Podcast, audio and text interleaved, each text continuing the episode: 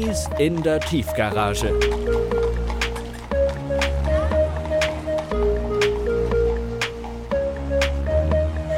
Aber wie kann man einem Pferd das erzählen? Hallo und herzlich willkommen zu einer weiteren Folge von Ponys in der Tiefgarage. Ich bin Pauline. Und ich bin Henry. Wir beschäftigen uns wieder mit dem Thema Wohnen und mit der Frage, wohin sich das Thema in Zukunft entwickeln könnte. Wohnen. Das klingt erstmal recht einfach. Wir alle haben eine Vorstellung davon, wie Menschen wohnen. Doch durch die Veränderung unserer Gesellschaft und unseres Zusammenlebens könnte sich die Art, wie wir leben, in Zukunft grundlegend ändern. Wir schauen uns das mal genauer an und fragen uns, wie wollen und können wir in Zukunft leben? Mit dieser Frage beschäftigen wir uns alle nämlich recht selten. Wenn wir etwas an unserer Wohnsituation verändern, dann meistens nur den Wohnort oder die Größe der eigenen Wohnung. Die Art des Wohnens ändern wir recht selten. Während dem Studium oder der Ausbildung leben wir vielleicht mal in einer WG oder in einem Wohnheim. Danach geht es aber für den Großteil der Menschen ins eigene kleine Reich oder mit dem Partner. Ab diesem Zeitpunkt leben die meisten Menschen dann so, wie es traditionell für Großfamilien üblich gewesen ist.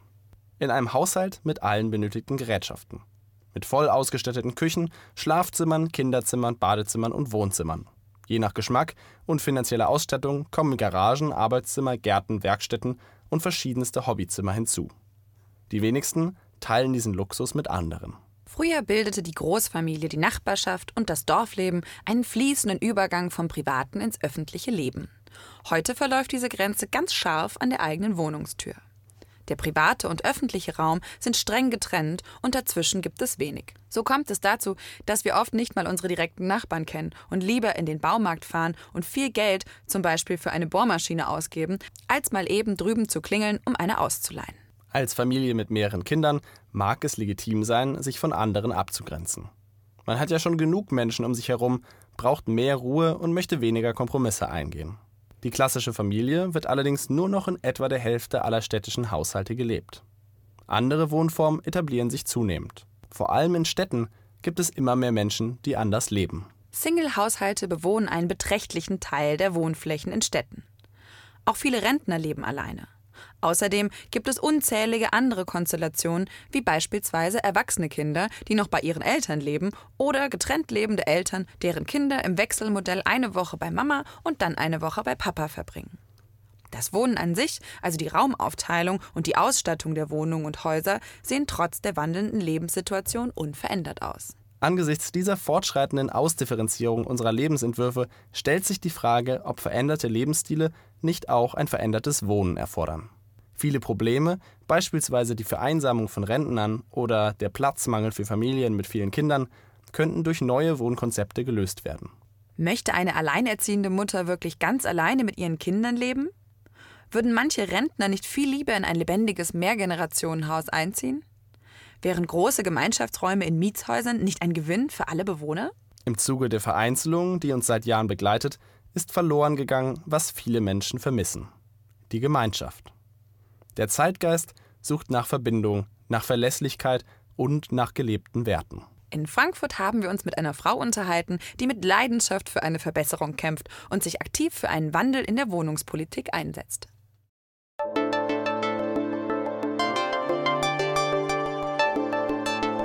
Im Gespräch. Mein Name ist Birgit Kasper. Ich bin ähm, Stadtplanerin und arbeite hier beim Netzwerk Frankfurt für gemeinschaftliches Wohnen. Das ist ein gemeinnütziger Verein, angestellt als Leiterin der Koordinations- und Beratungsstelle. Also das Netzwerk ist ein, wie gesagt, gemeinnütziger Verein, in dem unterschiedliche Initiativen und Projekte und auch Einzelmitglieder organisiert sind, die gemeinschaftlich wohnen wollen oder es bereits tun. Es geht also um Leute, die aktiv nach anderen Menschen suchen, um neue Wohnideen zu verwirklichen. Das ist eine Aufgabe, die der Verein erfüllt. Die Arbeit des Vereins reicht jedoch weit über Kennenlernabende hinaus. Der Zweck dieses Vereins bzw. der Koordinations- und Beratungsstelle, das sind drei Aufgaben, die wir haben. Das eine ist das Thema gemeinschaftlich Wohnen, innovative Wohnformen ähm, bekannt zu machen. Und diese Koordinationsstelle ist eben eine Anlaufstelle für das Thema. Ähm, dafür machen wir Veranstaltungen, Infomaterial, Öffentlichkeitsarbeit, ähm, bieten Kontakte an, haben die Website ziemlich weit aufgebaut. Ähm, Facebook sind wir dabei. Also dieser ganze Bereich Öffentlichkeitsarbeit, damit Menschen, die sich fürs Thema interessieren, Zugang finden.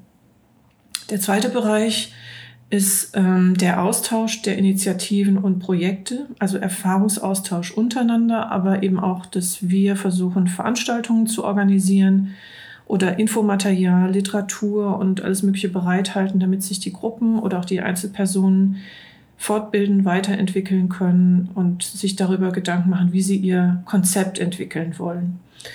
Und der dritte Themenbereich, den nennen wir strategische Weiterentwicklung des Themas. Das bedeutet, wir versuchen auf politischer Ebene, in der Verwaltung, in der Wohnungswirtschaft die Rahmenbedingungen für innovative gemeinschaftliche, zivilgesellschaftliche, also solche selbstorganisierten Projekte zu verbessern. Also die wettbewerblichen Bedingungen, wie komme ich an ein Grundstück, ähm, wie baut man so ein Haus und so weiter.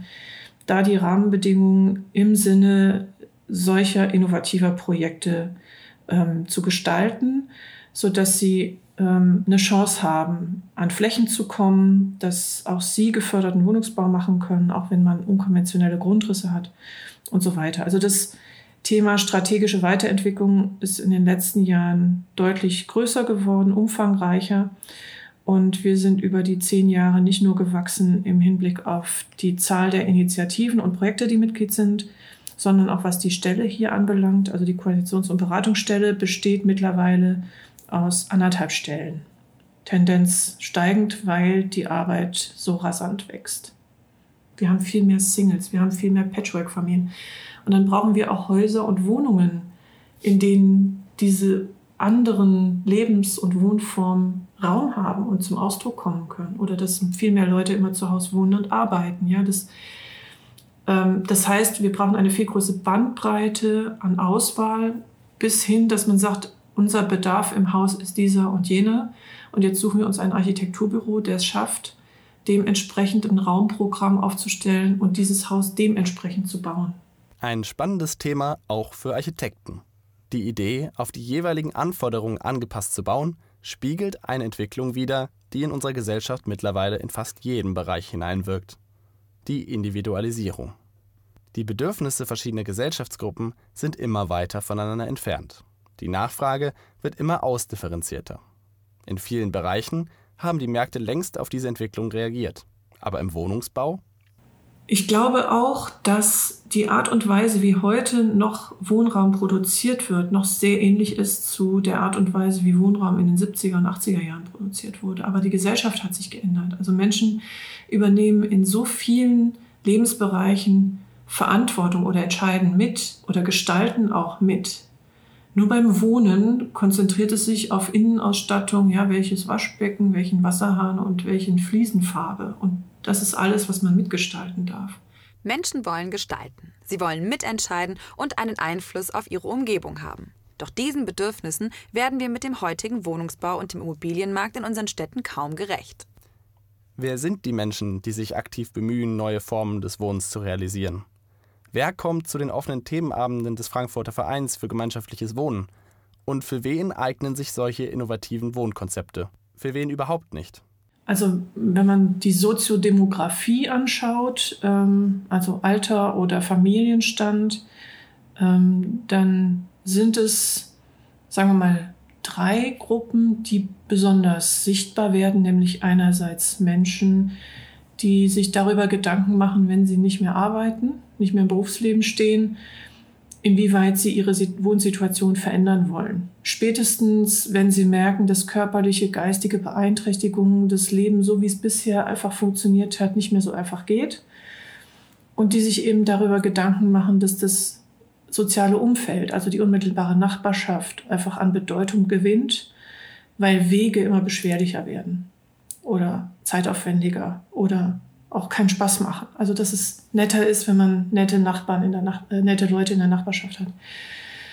Das, die zweite Zielgruppe sind ähm, Haushalte mit Kindern, ähm, weil der Trend zur Individualisierung oder zur klassischen Kleinfamilie einfach für die einen Vorteile, für die anderen aber auch viele Nachteile mit sich bringt ähm, weil in solchen guten Nachbarschaften, ähm, wo es viele Haushalte mit Kindern gibt oder eben auch generationenübergreifende Struktur, dieses aufeinander Acht geben oder mal einspringen einfach viel besser funktioniert, als wenn jeder separat versucht, sein Leben völlig allein auf die Reihe zu kriegen.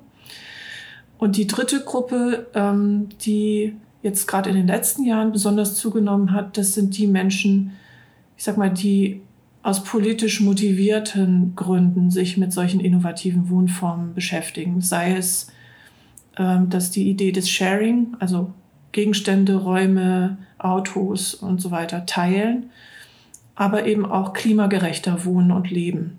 Ähm, das merken wir, beziehungsweise auch, das sind so die, die Zug- oder die, die, die Pull-Faktoren, aber eben auch die Unzufriedenheit mit der Art und Weise, wie Wohnraum bisher produziert wird und wer Wohnraum produziert.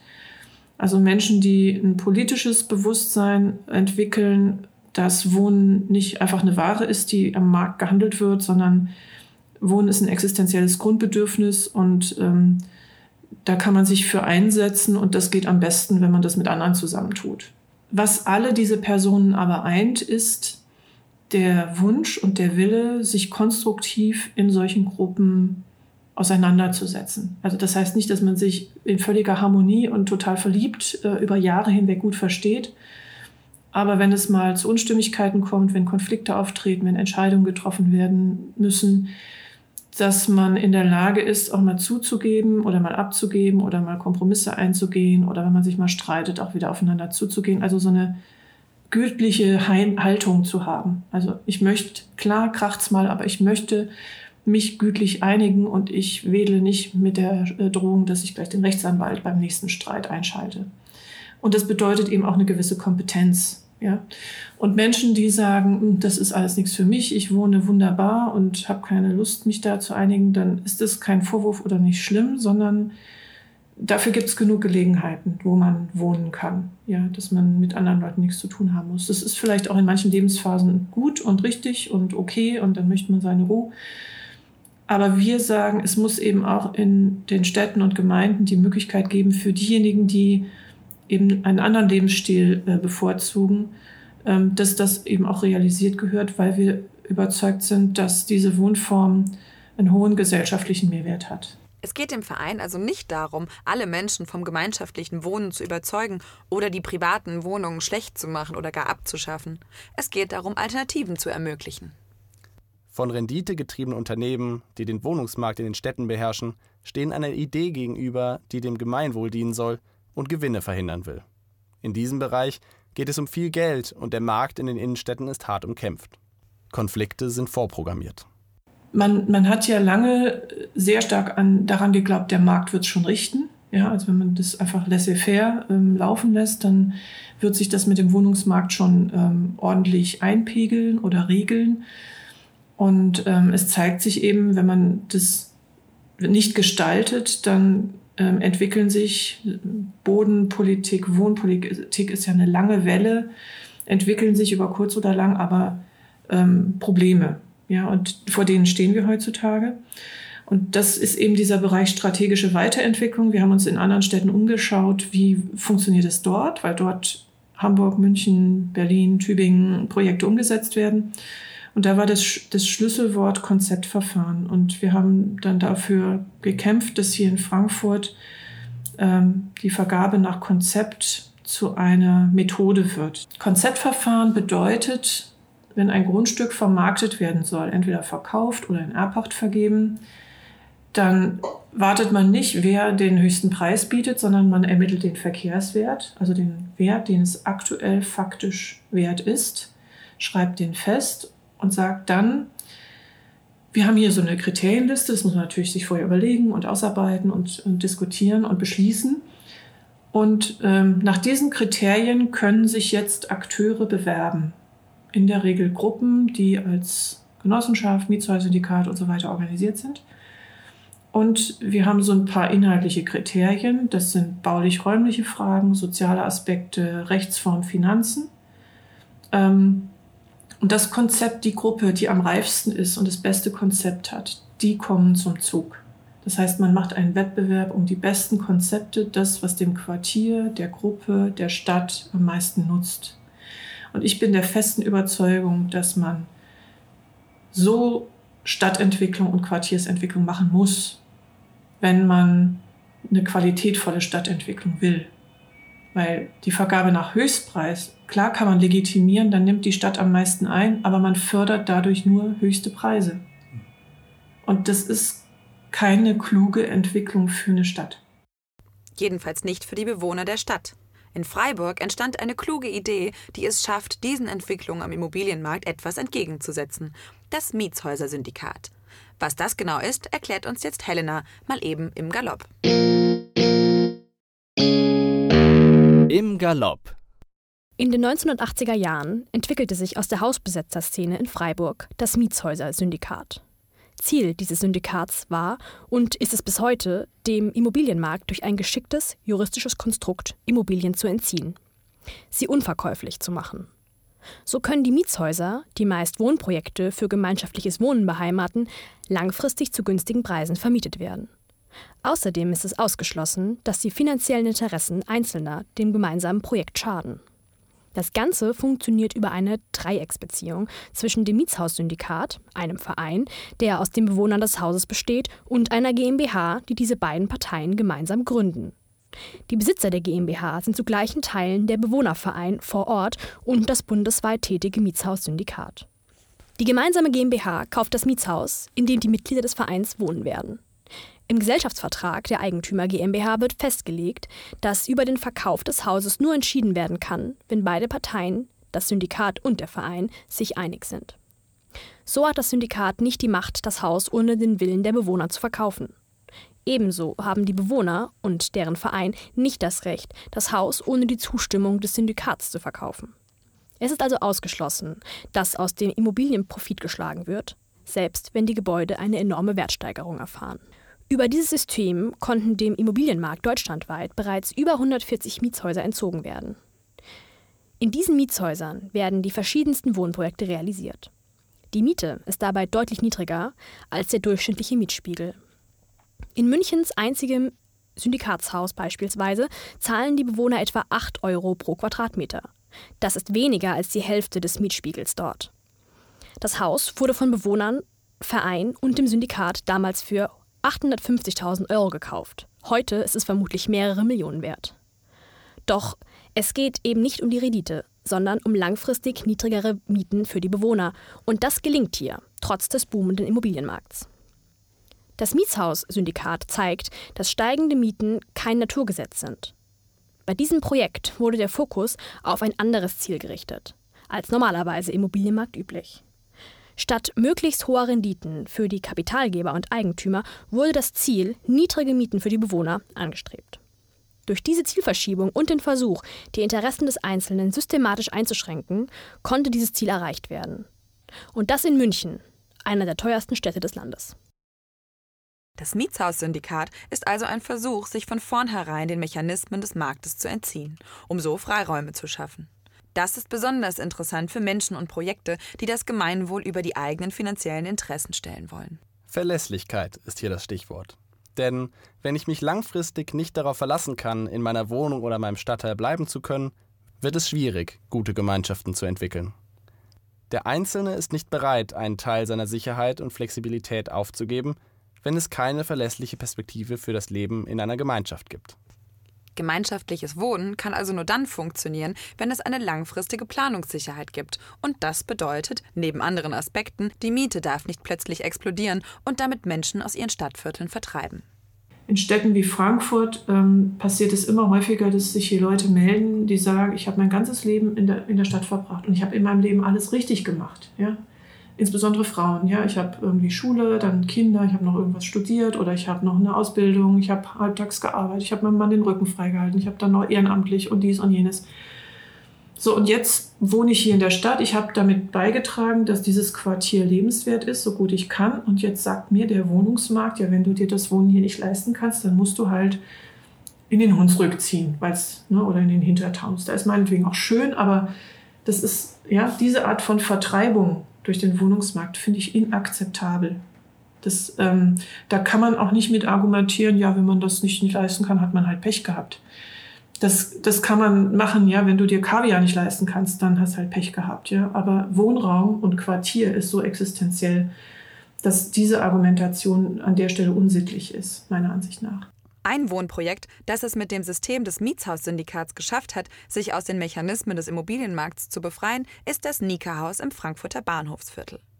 Dort ist es gelungen, was sich viele, die vom gemeinsamen Wohnen träumen, wünschen. Das Haus ist unverkäuflich und damit dem Immobilienmarkt entzogen. Dadurch sind die Mieten dauerhaft niedrig und das mitten in der Frankfurter Innenstadt. Anfang Juni 2019 sind die Bewohner nach achteinhalb Jahren Bauzeit ins Hausprojekt Nika eingezogen. Auf sechs Etagen bewohnen sie nun größere und kleinere Wohngemeinschaften. Es gibt eine Gemeinschaftsetage mit Gästezimmern und eine Dachterrasse. Das Nika-Haus ist nicht nur für die Bewohner etwas Besonderes. Birgit Kasper sieht das Projekt in der Vorreiterrolle, weil es viele positive Aspekte in sich vereint. Das ist ähm, komplett nicht profitorientiert. Das heißt, Menschen konnten unabhängig vom Einkommen oder Vermögen dort einziehen. Und dieses Haus ist ein Hausprojekt im Mietshäuser-Syndikat, Projektverbund, den es bundesweit gibt. Also bundesweit gibt es mittlerweile 150 solche Hausprojekte. Das startete vor einigen Jahren in ähm, Freiburg. Und das Besondere ist, dass dieses Haus, dadurch, dass es in diesem Mietshäuser-Syndikat Projektverbund ist, dem Wohnungsmarkt entzogen ist. Also es wird nie wieder möglich sein, damit zu spekulieren. Und das beruht auf so einem Direktkredit, Prinzip. Also lieber, was sagen Sie immer, lieber 100 Freunde im Rücken als eine Bank im Nacken. Ähm, das Prinzip ist, möglichst Direktkredite, also Menschen, die dem Projekt Geld leihen, ähm, einzuwerben, dann je nachdem wie, so, so, viel wie nötig halt zu verzinsen. Sie mögen auch gerne ähm, ähm Direktkredite, wo die ähm, Direktkreditgeber sagen, ich gebe euch das so, weil ich das Projekt gut finde und ich will es einfach, was weiß ich, nach fünf oder zehn Jahren wieder haben, aber Zinsen, das ist mir Zins genug, dass damit was Sinnvolles gemacht wird. Genau, und ähm, dadurch ähm, gelingt es eben an dieser Stelle, ähm, zumal sie einen sehr sparsamen Flächenkonsum haben, dass man zu sehr, sehr günstigen Preisen dort im Bahnhofsviertel wohnen kann. Also die liegen bei einer Miete von 9 Euro pro Quadratmeter und haben auch noch so ein solidarisches Mietmodell. Während äh, drei, vier Blöcke weiter die gewerblichen Investoren eine Miete von 18 Euro oder sowas auf, aufrufen. Ja? Und das ist ein Hinweis, es geht auch anders. Dass es anders geht, glaubt auch Bencher Trautmann. Er ist Architekt und arbeitet als wissenschaftlicher Mitarbeiter an der TU Darmstadt und setzt sich mit der Frage der Suffizienz auseinander. Suffizienz. Das bedeutet so viel wie das richtige Maß. Eine zentrale Frage unserer Zeit. Bencher Trautmann begleitet das Projekt Cubity, ein Wohnheim für zwölf Studierende. Dieses Projekt haben wir euch schon in einer der vergangenen Podcast-Folgen vorgestellt. Dabei ging es, neben dem Versuch, den privaten Wohnraum auf ein Minimum zu reduzieren, auch darum zu untersuchen, wie der Raum gestaltet werden muss, um die Gemeinschaft in einem Studierendenwohnheim zu fördern. Die Studierenden leben im Cubity in einem Würfel mit einer Grundfläche von 16 mal 16 Metern. Innerhalb des Würfels befinden sich weitere Kuben, die als private Zimmer dienen und auf 7,2 Quadratmetern alles bieten, was man zum Leben braucht. Das Bad, einen Schreibtisch, einen Schrank und ein Bett. Die restliche Fläche des Hauses wird gemeinsam genutzt. Die typischen Studierendenwohnheime haben ja ähm, eine, in der Regel eine typische Flursituation, dunkler Flur mit den Zugängen zu den Einzelzimmern, wenn man über so ein klassisches Studierendenwohnheim nachdenkt. Ähm, und da geht der Trend so ein bisschen zu einer Vereinsamung hin. Also man, man macht die Tür zu und ist dann in seinem Reich und, und es fehlt eigentlich die Kommunikation. Die Kommunikation findet auf einem dunklen Flur statt oder im Eingangsbereich, aber ähm, das die Idee von QBT war eben, ähm, die Kommunikation, die Gemeinschaft zu stärken. Das heißt, da kommt auch die, nochmal diese Idee her, dass man sagt, okay, wir reduzieren den privaten Raum, den Rückzugsort auf diese 7,2 Quadratmeter und bietet dann aber ausreichend Fläche für gemeinschaftliche Aktivitäten an. Und ähm, Blickbeziehungen stärken dann auch, sag ich mal, den Austausch und auch die Wegeführung ist so, dass man sich eigentlich, wenn man ins Gebäude hineinkommt und sich zu seinem Kubus bewegt, dass man dann doch über Blickbeziehungen und ähm, äh, kreuzende Wege sich sozusagen auch trifft und austauscht. Die Küche, die sozusagen an diesen Marktplatz, wie wir den zentralen Bereich in der Mitte nennen, ähm, angeordnet ist, ist sozusagen das soziale Zentrum. Das ist in jeder WG, glaube ich, so. Ähm, und die ist so angeordnet, dass sie eigentlich einen Bezug zu allen Kuben hat, zur Gemeinschaftsfläche und auch zum Eingangsbereich. Also von dort nimmt man eigentlich alles wahr und man kann auch in der Regel es funktioniert nicht bei allen Kuben, aber in die Küche hineinsehen und, und so kriegt man immer mit, wer ist da, was passiert außerhalb meines privaten Kubuses. Eine große WG in einem eigenen Haus ohne direkte Nachbarn. Das alles klingt sehr geil für ein lebendiges Studierendenleben. Allerdings bringen WGs auch viele Probleme mit sich. Auch darüber haben sich Bencher und das Team rund um Qubity Gedanken gemacht. Der Start war etwas schwierig. Das Studierendenwerk in Frankfurt hat einfach zwölf, die ersten zwölf Personen von der Liste, die Lust hatten, in Qubity zu wohnen, zusammengeworfen. Ähm, es gab keine Regeln, es waren alles Erstbewohner, die also von zu Hause ausgezogen sind. Das heißt, die mussten sich erstmal ja, zusammenraffen, sich überlegen, welche Regeln stellen wir auf, wie, wie funktionieren die Regeln, wie kann man sie einhalten, durchsetzen etc. Das war ein bisschen schwierig. Die haben sich aber dann ganz gut äh, auch ähm, da ausgetauscht und, und eben Regeln festlegen können. Bei zwölf Personen ist, sag ich mal, das Konfliktpotenzial grundsätzlich da.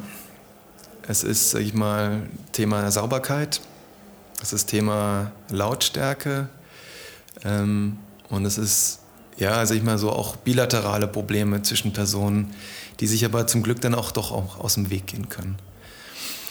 Vielleicht noch zum Thema äh, Sauberkeit. Ähm, das war eine bewusste Entscheidung auch bei uns, sich zu überlegen, dass in diesen Kuben, dass, dass jeder sein privates Bad hat weil man eben genau da ein Konfliktpotenzial so ein bisschen reduzieren wollte, dass, dass es Streitigkeiten gibt, wer das Bad sauber macht oder wer seine Haare im Waschbecken hat liegen lassen. Und, und so ist sozusagen diese Entscheidung getroffen worden, dass man doch nicht nur ein, zwei Bäder baut, sondern eben zwölf mit, mit einbindet.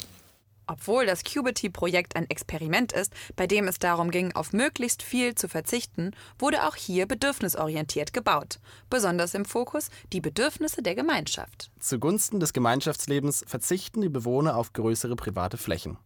Auf der anderen Seite wird durch eigene Bäder von vornherein versucht, das Konfliktpotenzial gering zu halten. Auch das ist eine Fokussierung auf eine funktionierende Gemeinschaft. Für Studierende ist es üblich, den Wohnraum in WGs zu teilen. Wie man wohl lebt, wenn man sich als Architekt mit dieser Thematik beschäftigt. Bencher Trautmann lebt mit seiner Familie in einer klassischen Wohnung. Aber könnte er sich selbst ein Leben in einer Gemeinschaft vorstellen?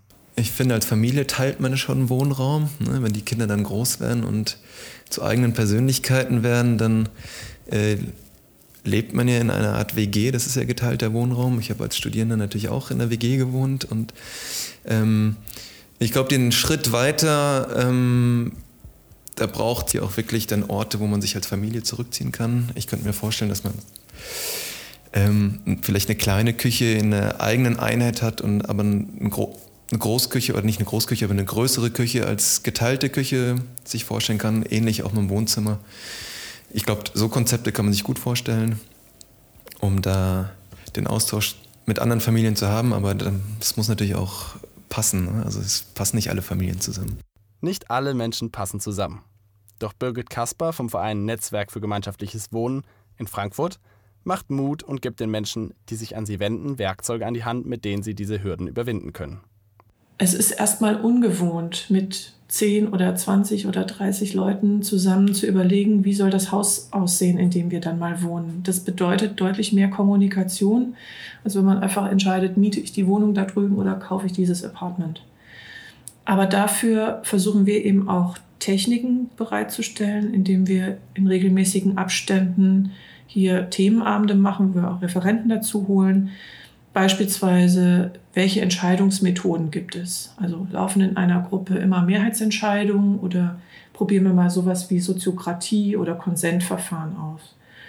Oder wenn es mal rappelt in einer Gruppe, ähm, wie, wie kriegen wir das wieder hin? Also wir haben so einen Fundus an Kontakten zu Fachleuten. Ja, dann holen wir uns halt mal eine Moderation und klären, woran liegt es jetzt? Was ist das Problem? Oder sich bewusst zu machen, wie man kommuniziert. Gewaltfreie Kommunikation ist so ein Stichwort. Ähm, und das ist alles, sagen wir mal, ähm, Handwerkszeug für gemeinschaftliches Wohnen. Also wir versprechen nicht, dass es immer harmonisch ist, aber wir versuchen als Netzwerk Hintergrundinformationen bereitzustellen für die, die das wirklich machen wollen, gut auf diesem Weg zurechtzukommen. Wo in jüngeren Jahren zu enger Kontakt mit Nachbarn noch eher als Belästigung oder Einschränkung wahrgenommen wird, kann sich dieser im Laufe des Lebens zu einem echten Vorteil entwickeln. Vereinsamung unter älteren Menschen ist ein weit verbreitetes und mit Scham besetztes Phänomen. Der Alltag und die Wohnsituation älterer Menschen ist oft nur noch ein Überbleibsel aus ihrer Vergangenheit. Gerade nach dem Tod des Partners leiden ältere Menschen oft unter mangelndem Kontakt zu anderen Menschen. Einsamkeit und die Abhängigkeit vom Pflegepersonal macht das Leben zunehmend fremdbestimmt und weniger lebenswert. Oft leben sie dann im ehemaligen Familienhaus auf einer viel zu großen Fläche mit einem Haushalt, den sie alleine kaum bewältigen können. Der Wunsch nach Gemeinschaft ist gerade im Alter groß. Alten-WGs sind ein Konzept, welches auf vielen Ebenen gut funktioniert und die Lebensqualität der Bewohner steigern kann. Auch für Nachkommen und Angehörige ist es nicht immer einfach, mit der Frage umzugehen, was passiert mit Oma und Opa, wenn es nicht mehr alleine geht? Till hat sich mit diesem Gedanken beschäftigt und gemeinsam mit seiner Oma eine Lösung gefunden.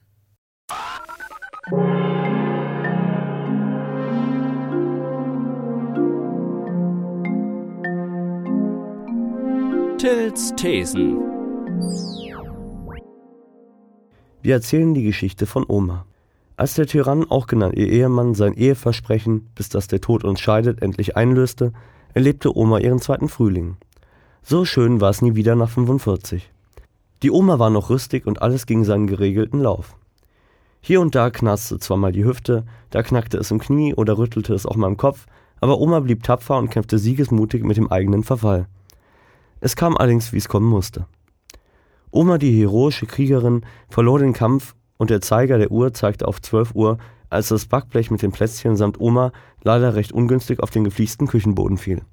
Da war es erstmal aus mit Plätzchenbacken und alleine wohnen geht auch nicht mehr so gut, seit Oma aus der Reha-Klinik raus ist. Trotz des künstlichen Hüftgelenks und einer täglichen Ration aus Omas lustigem Medikamentenschrank wird es nie mehr wie früher werden. Die gute Dame braucht Betreuung und Aufmerksamkeit. Da die Wohnung zu klein ist, vielleicht bald Enkelkinder anstehen und wegen der Arbeit sowieso die Zeit fehlt, kann Oma leider nicht bei uns einziehen. Schade. Also muss eine andere Lösung her. Deutsche Pflegeheime bieten noch keine für Senioren umfunktionierten barrierefreien Babyklappen an, bei der man Oma nachts hätte abstellen können. Selbstverständlich hätte es auch keiner von uns übers Herz gebracht. Unsere liebste Oma doch nicht. Es schien mir fast ausweglos, und ich sah mich schon beim wöchentlichen Treffen zu Kaffee und Kuchen mit Omas Freundin in unserem Wohnzimmer. Kurz bevor ich geistig bereits damit abgeschlossen hatte, in Zukunft neben meiner Zahnbürste auch eine Tube Cookie Dent stehen zu haben, ereilte mich die wunderbare Nachricht. Oma rief aufgeregt an und erzählte mir, dass sie beim morgendlichen Lesen im Kurier über ein neues Wohnprojekt gelesen hatte. Im Westend der Stadt gäbe es eine Wohngemeinschaft nur für und mit Senioren.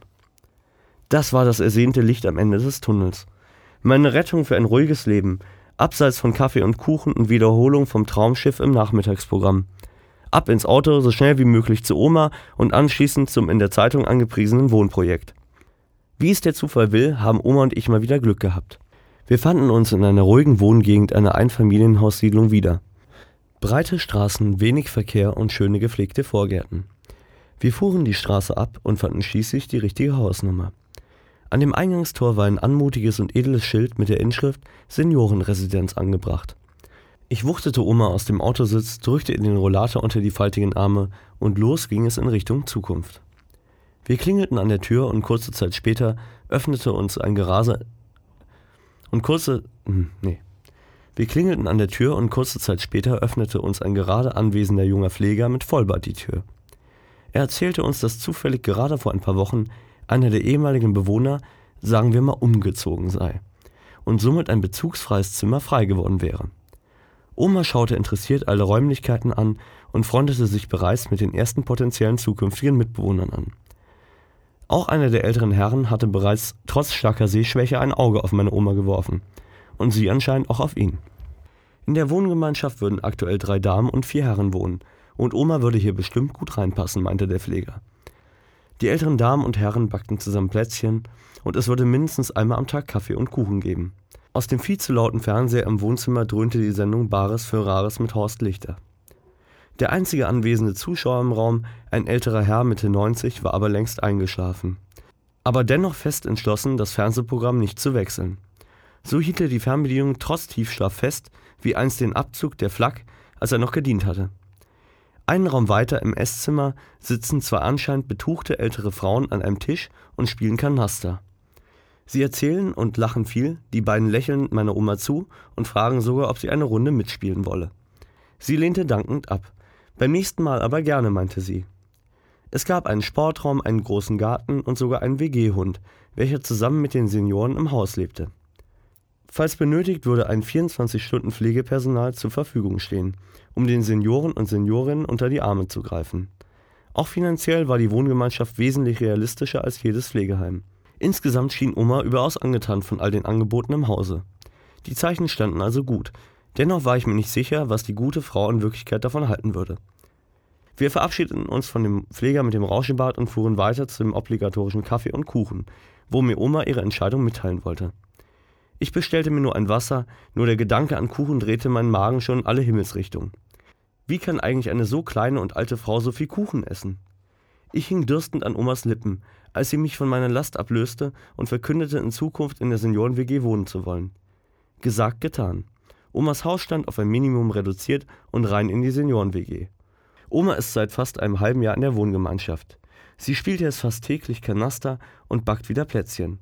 Und auch die Herrschaft über die Fernbedienung hat sich Oma erkämpft. Sie pflanzt Blumen im Garten und geht auch mit Gehhilfe Gassi mit dem Hund oder strickt. An ganz verrückten Abenden spielt sie auch mal mit den Herren Skat. Wer gewinnt, bekommt die Herztabletten. Oma war schon immer anfällig für Glücksspiele.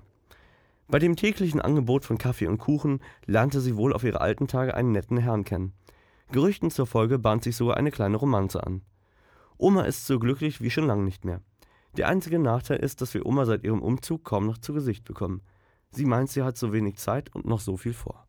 Das ist doch mal ein echtes Happy End. Oma verliebt sich in der Ö80-WG und dreht nochmal so richtig auf. Zu verlieren gibt's ja nichts. Und Till kann Kaffee und Kuchen erstmal in die Zukunft verschieben und seine Studienzeit genießen.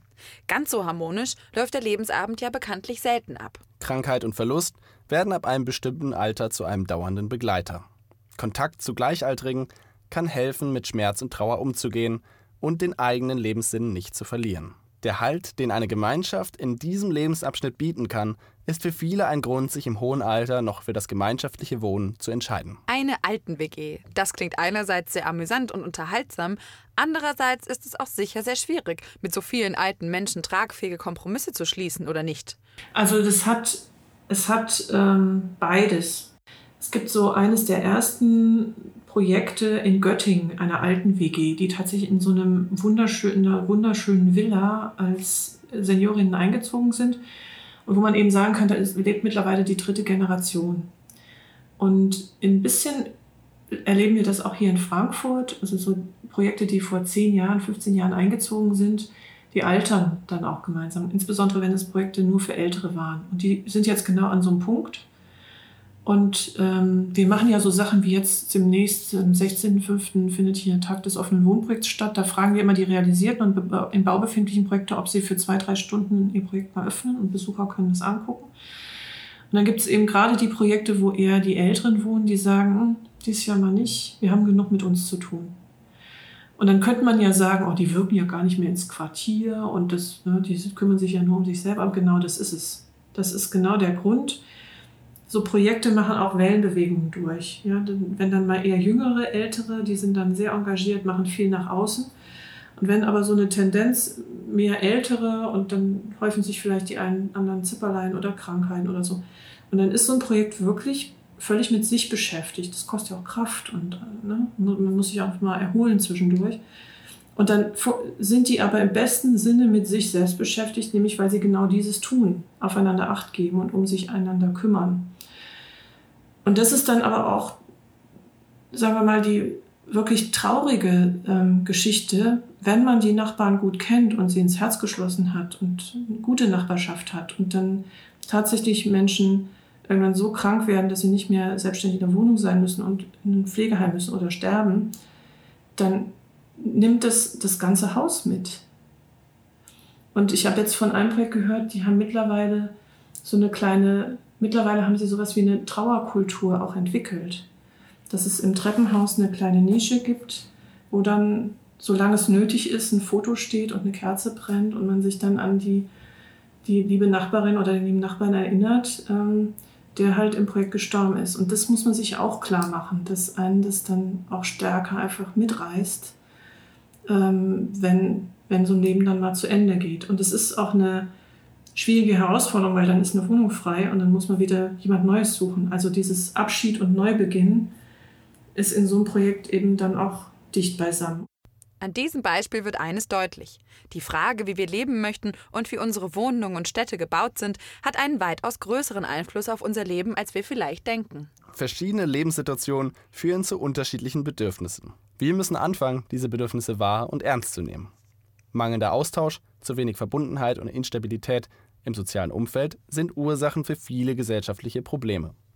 Der technische Fortschritt und die weltweite Vernetzung können nicht darüber hinwegtäuschen, dass wir Menschen nur im echten Leben glücklich zusammen sein können. Die Art und Weise, wie Stadtstruktur, Quartiersstruktur ist, prägt Verhalten. Es geht gar nicht anders. Also Stadt kann nicht neutral sein. Egal wie Raum gestaltet ist, es beeinflusst uns. Und man kann das ignorieren oder sagen, naja, wir brauchen die autogerechte Stadt oder wir brauchen ähm, effiziente Art und Weise der Wohnraumproduktion, ja. Oder man sagt, oder man nimmt es zur Kenntnis, dass die Art und Weise, wie Siedlung strukturiert ist, wenn ich Einfamilienhausgebiete baue, wo ich für jede Tüte Milch ins Auto steigen muss, dann muss ich mich nie wundern, dass Leute sagen, ich kann ohne Auto nicht leben. Ja? Das heißt, wir sind jetzt an einem Punkt, wo ich finde, dass man viel radikaler sagen muss, wir sollten nur noch Neubaugebiete oder Nachverdichtung oder auch Umbau von Quartieren so machen, dass klimafreundliches Verhalten gefordert wird. Also, oder gefördert mindestens, aber eigentlich gefordert. Das heißt, ähm, dass Quartiere so strukturiert sein müssen in der Dichte, in der räumlichen Nähe von Nutzung, in der Anbindung an ÖPNV, an Entsiegelung von Flächen, an ähm, Aufforstung von Zwischenräumen, Zwischenhäusern und so weiter, ähm, das im Sinne einer klimagerechten oder klimafördernden Stadt, ich finde, eine Stadt kann auch, muss nicht klimafeindlich sein oder klimaproblematisch sein. Ähm, das heißt, dass ähm, sowas wie klassische Einfamilienhausgebiete mit einer entsetzlich dünnen Dichte, ja, wo man tatsächlich ohne Auto nicht überlebt, ähm, sowas darf es einfach nicht mehr geben, ähm, sondern wir brauchen eine Art der Bebauung, wo man ähm, sich klimafreundlich verhalten kann oder wo so eine Lebensqualität ist, dass es einen nicht an jedem freien Wochenende in die 800 Kilometer entfernte, was auch immer, zieht. Ja? Also diese Lebensqualität und klimagerechte äh, Quartiersstruktur. Das ist, glaube ich, eine Riesenherausforderung, aber ich bin auch überzeugt, dass es geht, weil es erste Quartiere gibt, die dieses Thema ähm, in den Fokus nehmen. Da spielen die gemeinschaftlichen Wohnprojekte eine Rolle, weil das jüngst ähm, das Deutsche Institut für Urbanistik mit einer Studie, das ist auch dokumentiert, in Potsdam nachgewiesen hat, dass insbesondere gemeinschaftliche Wohnprojekte dass Menschen dort klimafreundlicher leben. Eben dadurch, dass sie Sachen teilen, dass sie einen geringeren Flächenkonsum pro Kopf haben, äh, dass sie nachhaltiger bauen und so weiter und so fort. Also die gemeinschaftlichen Wohnprojekte sind dann natürlich ein ganz zentraler Bestandteil. Aber liegt es allein an der Gestaltung unserer Wohnung und des öffentlichen Raums, dass wir immer weniger mit den Menschen zu tun haben, die uns in unserem direkten Umfeld umgeben? Robin Dunbar ist ein britischer Anthropologe und Psychologe. Er beschäftigte sich schon früh mit Primaten und deren Verhalten in Gruppen. Dabei beobachtete er, dass soziale Gruppen bei Affen proportional zur Größe ihrer Gehirne mitwachsen. Das heißt, umso größer das Gehirn, desto größer die soziale Gruppe. Er übertrug diese Beobachtung auf den Menschen und stellte die These auf, dass die soziale Gruppe beim Menschen maximal 150 Personen betragen kann. Er forschte zu seiner These und konnte beweisen, dass er recht hatte. Die nach ihm benannte Dunbar-Zahl gilt bis heute als eine Art natürliche Grenze für unsere sozialen Kontakte. Liegt es also an zu vielen Menschen in der Stadt, dass wir uns nicht mehr für unsere Nachbarn interessieren? Daten von Twitter und Facebook bestätigen, dass die Nutzer mit maximal 150 Personen interagieren. Kommen neue Leute hinzu, fallen weniger gepflegte Kontakte weg, sodass die Zahl in etwa gleichbleibend ist. In steinzeitlichen Dörfern lebten durchschnittlich 150 Menschen. Das römische Heer teilte seine Kompanien in Gruppen mit 150 Soldaten. Die schwedischen Steuerbehörden zum Beispiel nutzen die Erkenntnisse von Robin Dunbar und strukturieren deshalb ihre Mitarbeiterinnen in Gruppen von 150 Personen. Für größere Gruppen fällt es uns schwer, ein Wir-Gefühl zu entwickeln.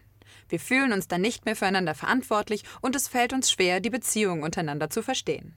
Unsere sozialen Gruppen sind heute räumlich viel weiter zerstreut als noch vor 100 Jahren. Die Geschwindigkeit hat sich erhöht. Flugzeuge, Züge und Autos machen es möglich, enge Kontakte über hunderte Kilometer hinweg aufrechtzuerhalten. Wir können ohne Verzögerung mit Menschen auf der anderen Seite des Planeten kommunizieren. Die Dunbar-Zahl bleibt gültig. Fällt deshalb der Nachbar gegenüber einfach raus? Wie wäre das Leben in einer Nachbarschaft, die nicht in Städte und Stadtviertel eingeteilt wäre, sondern viel kleinteiliger, in Wohnblocks und Häuser? Sozusagen eine Stadt aus hunderten kleinen Dörfern mit dörflichen Strukturen und Häusern, die gemeinschaftlich bewohnt werden. Mit demokratischen Systemen, die weit unter die Kommunalgrenze und bis in das alltägliche Leben hineinreichen. Hören wir jetzt dazu ein Gedankenexperiment. Ponyhof 7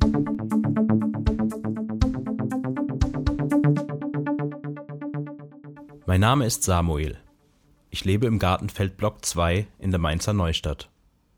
Ich kam 2044 zum Studieren nach Mainz und die Gartenfeldblocks waren die Gemeinschaften, die mir am besten gefielen. Dort ist es bunt und herzlich und auch politisch konnte ich es mir dort gut vorstellen. Der Block legt großen Wert darauf, autark zu sein.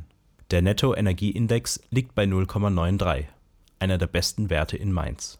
Fast alle Häuser sind Plus-Energiehäuser und der Block hat sich gegen das Auto entschieden. Das Solidarmodell gefiel mir gut, da man hier nicht völlig kommunistisch lebt und zum Beispiel Eigentum erlaubt ist. Im Mainzer Mainouche-Block sieht das anders aus. Dort gibt es im Prinzip nur gemeinsamen Besitz. Ich habe mich also um eine Wohnung beworben und Glück gehabt. Der Blockvorsteher hat mich in die nähere Auswahl genommen und nach meinem Vortrag, den ich auf der Bewohnersitzung gehalten habe, wurde für mich gestimmt. 154 Menschen waren dort, 122 stimmten für meine Aufnahme. Nun wohne ich in Haus 21 in einer 18er WG mit vier Frauen, fünf Männern, zwei Diversen, drei Rentnern und drei Kindern. Zwei der Kinder leben allerdings im Wochenrhythmus bei ihren Müttern in Haus 34. Unser Haus hat sechs Stockwerke. Ich lebe im fünften und dort habe ich ein Zimmer mit etwa 20 Quadratmetern. In der Wohnung lebe ich mit zwei anderen. Es gibt ein Bad, einen breiten Flur und eine kleine Küche. Die Treppe auf die Dachterrasse erreicht man durch den Wohnflur. Die Dachterrasse wird von Haus 21 und Haus 23 gemeinsam genutzt. Als ich eingezogen bin, habe ich im Plenum vorgeschlagen, eine Feuerstelle zu errichten, um im Sommer auf dem Dach am Lagerfeuer sitzen zu können. Die Idee fanden die meisten gut und so haben wir eine kleine Projektgruppe gegründet und die Feuerstelle gebaut. Im zweiten Stock leben die Älteren. Dort bin ich nicht so oft. Die Alten wollen einfach nicht so viel Durchlauf auf ihrem Flur. Aber selbst sind sie natürlich immer dabei, wenn irgendwo etwas los ist. Auf der dritten Etage sind die Gemeinschaftsräume. Dort ist das große Kinderzimmer, der Kinoraum und das Herzstück des Hauses, die große Küche. Im Wochenrhythmus sind die Stockwerke mit dem Kochen dran so dass es jeden Abend zwischen 18 und 21 Uhr warmes Essen gibt. Eigentlich ist immer jemand da. Fast jeden Tag hat irgendwer Besuch und oft entsteht dort eine familiäre Stimmung. Unten ist Mohammeds Fahrradwerkstatt. Er lebt in Haus 66 im Nackstraßenblock. Alle Blocks der Neustadt kommen zu ihm, um Fahrräder und Pedelecs wieder fit zu machen. Dass die Neustadtblocks entschieden haben, den Autoverkehr abzuschaffen, hat Vor- und Nachteile. Pakete muss man von der Sammelstelle schleppen und für jeden größeren Einkauf von Möbeln und anderen sperrigen Gütern muss man den Lastenhänger ausleihen. Und davon gibt es einfach zu wenige. Und am Ende schleppt man die Pakete dann doch zu zweit. Und Straßen haben wir am Ende ja trotzdem noch. Für Notfälle und für die Alten, für die es nicht mehr anders geht. Der Vorteil ist, dass die Straßen nur einspurig verlaufen. Ich habe alte Bilder von meinem Blog gesehen, da waren die Gehwege nur zwei Meter breit, alles war voll mit Autos und die Straßen waren doppelt so breit wie jetzt. Ich verstehe überhaupt nicht, wie die Leute das damals ausgehalten haben. Überall nur Beton und aberwitzig viele Autos. Jeder hatte ein eigenes Auto. Um die Grünflächen zwischen den Häusern und um den Innenhof kümmert sich das sogenannte Jobcenter. Dort wird erfasst, welche Arbeiten im Block für die Gemeinschaft anfallen. Man hat dort ein Zeitkonto und kann sich für verschiedene Aufgaben eintragen. Eine Mindestzeit muss man leisten, alles darüber hinaus ist freiwillig. Wird mehr gearbeitet, als man muss, kann man sich die Stunden erarbeiten, die man dann gegen die Zeit der anderen tauschen kann. Zum Beispiel, wenn man etwas im Bad reparieren muss, aber das selbst nicht kann. Das System hat seine Berechtigung, allerdings prahlen viele auch einfach nur, wie viel sie für die Gemeinschaft tun. Ich schaue, dass mein Konto immer leicht im Plus ist und dass ich mich früh für die Aufgaben einteile, die ich mag. Minuskonten und Trödler werden nämlich immer auf die blöden Aufgaben verteilt. Besonders gut funktioniert das System zwischen Rentnern und Familien. Die wahre Kinderbetreuung. Junge Eltern wollen die Kinder loswerden, um mal etwas anderes zu sehen als Windeleimer und Bauklötze, und die Alten reißen sich um den unterhaltsamen Besuch. Ich habe mich schnell hier eingelebt. Durch die Arbeit mit den anderen aus dem Block, das Kochen für und mit meinen Mitbewohnern und durch die wöchentlichen Sitzungen im Plenum und durch die wöchentlichen Sitzungen im Plenum lernt man schnell alle kennen. Ich fühle mich schon richtig als Gartenfelder. Ich habe mich schnell hier eingelebt. Durch die Arbeit mit den anderen aus dem Blog, das gemeinsame Kochen und durch die wöchentlichen Sitzungen im Plenum lernt man schnell alle kennen. Ich fühle mich schon richtig als Gartenfelder. Bald bin ich sechs Monate hier und kann mich für das Amt des U30-Vorstehers bewerben. Das werde ich machen. Wenn ich gewählt werde, möchte ich ein kleines Event auf dem Gartenfeldplatz organisieren und anregen, dass der Partykeller vergrößert und wiederbelebt wird. So, und jetzt muss ich los. Frau Meier war shoppen und ich soll ihre Pakete von der Packstation holen, weil mal wieder kein Lastenanhänger frei war. Bis bald. So könnte es also aussehen, wenn wir alle wieder mehr Gemeinschaft zulassen, die Dinge teilen und die Angst vor Begegnungen besiegen. Wir sagen bis bald und freuen uns, wenn ihr nächste Woche wieder dabei seid bei Ponys, Ponys in, in, der, der Tiefgarage. Tiefgarage. Bis dahin. Ciao. Tschüss.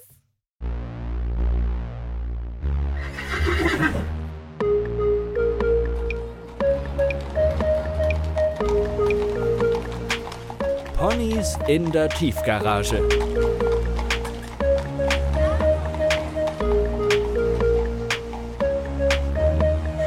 Aber wie kann man einem Pferd das erzählen?